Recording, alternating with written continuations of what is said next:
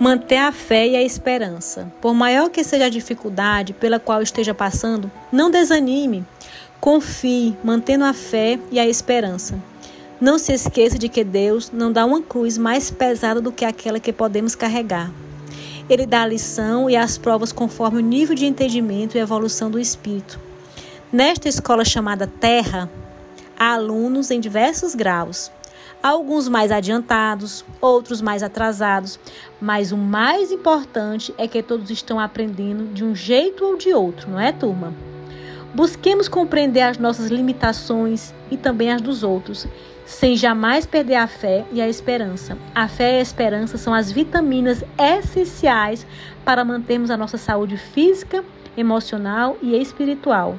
Lembremos-nos de que Jesus está no leme deste barco da vida nos guiando e nos amparando em todo instante. Essa é a mensagem